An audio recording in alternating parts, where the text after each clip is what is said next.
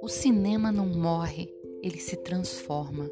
É uma experiência única na vida da gente. Desde os tempos de Chaplin, ele nos encanta. Sobreviveu a tudo e a todas as crises, e assim será agora também. Vamos dar só um tempo, vai, para a gente sentir saudades. Enquanto isso, a gente vai curtir as séries nas TVs, os vídeos antigos da família, os documentários, os drive-ins, por que não? Mas logo voltaremos à magia da tela grande, dos baldes de pipoca e do beijo gostoso no escuro.